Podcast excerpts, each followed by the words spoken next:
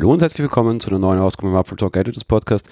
Ich habe gestern über Services gesprochen bei Apple und über Dinge, die Apple im letzten Jahr begonnen hat und die Apple dieses Jahr weiterhin mit Leben befüllen muss oder aber in den Griff kriegen muss. Der heutige Podcast kommt eher aus der zweiten Kategorie, nämlich aus der Kategorie Dinge, die Apple in den Griff kriegen muss. Es sind zwei Themen, die in ein großes kulminieren. Ich beginne mal mit dem ersten, Kommunikation. Apple hat sich in den letzten Jahren, was die Kommunikation mit dem Kunden und generell mit außen, also alles außerhalb des Konzerns und außerhalb der Heiligen Hallen in Cupertino betrifft, relativ dämlich angestellt, um das so offen und ehrlich zu sagen. Das hat schon durchaus vor einiger Zeit begonnen, zum Beispiel damals mit dem Akkugate. Apple ging her und hat Smartphones quasi, ja, gedrosselt, ohne das den Kunden großartig zu sagen, was natürlich dann entsprechend auch sehr viel Argumente und sehr viel Wind auf den Mühlen von diversen Apple-Hatern war und, und, Wind in den Mühlen all, all jener, die sowieso schon immer Angst hatten. Zum Beispiel war das ein großes Argument in Richtung von geplante Obsoleszenz. Wenn man ihnen das vorwerfen will, dann klar war das ein tolles Argument und Apple ist da in der Kommunikation einfach generell sehr ja, ungeschickt auch einfach vorgegangen. Etwas, was man einem Konzern mit der Größe so nicht ganz ähm, vorweisen wollen würde oder einfach glauben würde quasi. Ja.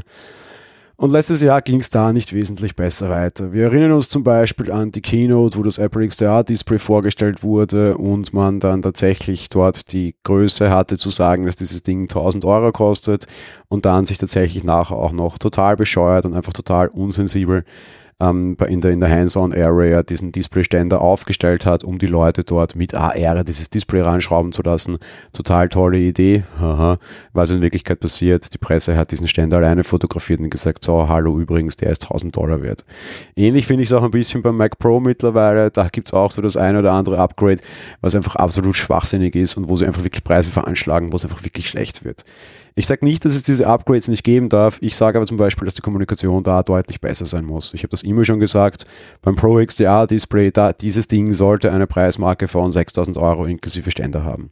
Wer diesen Ständer nicht braucht, der soll ihn rausvoten dürfen und sich dann meinetwegen auch ein bisschen Geld sparen. Ja, meinetwegen auch. Ich weiß, dass es unterm Strich schlechter wäre. Nur 300 Euro und Apple schneidet die anderen 700 Euro mit. Man hätte sich aber auf jeden Fall so viel Schläge erspart für die einfach wirklich schlechte Kommunikation. Und ich persönlich hätte das, muss ich gestehen, tatsächlich so gebaut, hätte ihnen von außen nämlich wesentlich weniger Heime eingebracht.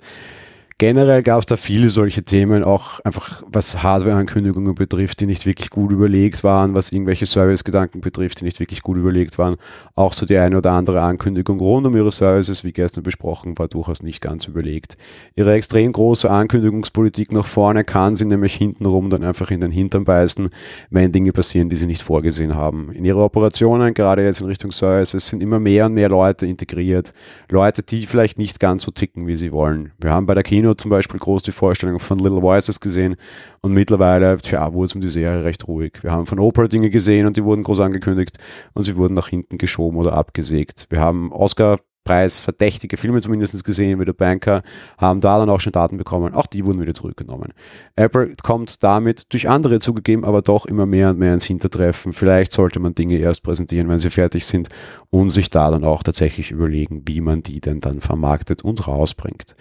Ein anderes großes Thema, in das Apple hineinraten wird, und das sind sie auch schon Anfang des Jahres wieder, Apple muss extrem mit der Politik aufpassen. Man ist kein kleiner Konzern mehr und in vielen Dingen ist man vielleicht auch ein Vorbild oft ein sehr gutes wie mit Thema Privatsphäre, selten vielleicht auch ein sehr schlechtes, was die Plattformoffenheit betrifft.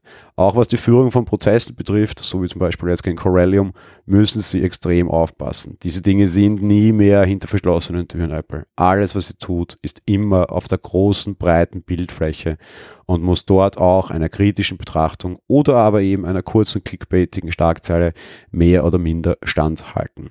Dazu kommen natürlich die Vorgaben, denen man Marktregulierern entgegenkommt oder nachkommt. Wenn wir uns das ganze China-Thema letztes Jahr anschauen, das war nicht wirklich schön. Und der größte Presseflop letztes Jahr war das mit den Uiguren. Diesen Fall derartig abzuschwächen, war für mich die größte Apple-Presse-Pleite, die sie je hatten. Unentschuldbar und ich werde sie dafür sehr lange Zeit auch noch aufziehen. Auch als Journalist sehe ich hier meine Pflicht, weil da geht es tatsächlich dann gegen Menschen, das immer wieder aufzuzeigen und immer wieder hinzuweisen. Das wurde nämlich zum Beispiel damals von der sonst so clickbaitigen Presse, gegen die wir oft schreiben oder auch hier sprechen, einfach mehr oder minder unter den Tisch gekehrt. Und gerade da wird es dann äußerst grenzwertig, wenn es um Freiheit oder Freiheitsberaubung geht und Dinge, die Apple einfach unter den Tisch spielt, weil es ihnen in der Presse nach außen hin besser passt. Sie werden sich politisch einen Kurs überlegen müssen. Sie werden sich bei gewissen Märkten sehr wichtige Grundsatzfragen stellen müssen. Und am Ende werden sie sich auch bei der Vermarktung ihrer Produkte und Services dann ein oder andere Gedanken machen müssen. Was das betrifft, wird es kein leichtes Jahr für Apple. Aber ich kann Ihnen auch schon sagen, alle weiteren Jahre, die folgen werden, werden nur noch schwieriger. Wer jetzt die notwendigen Entscheidungen nicht trifft und durchsetzt, wird es in Zukunft noch wesentlich schwerer haben. Und das möchte ich nicht hoffen. Das war's für die heutige Folge. Wir hören uns dann morgen wieder. Bis dahin. Ciao.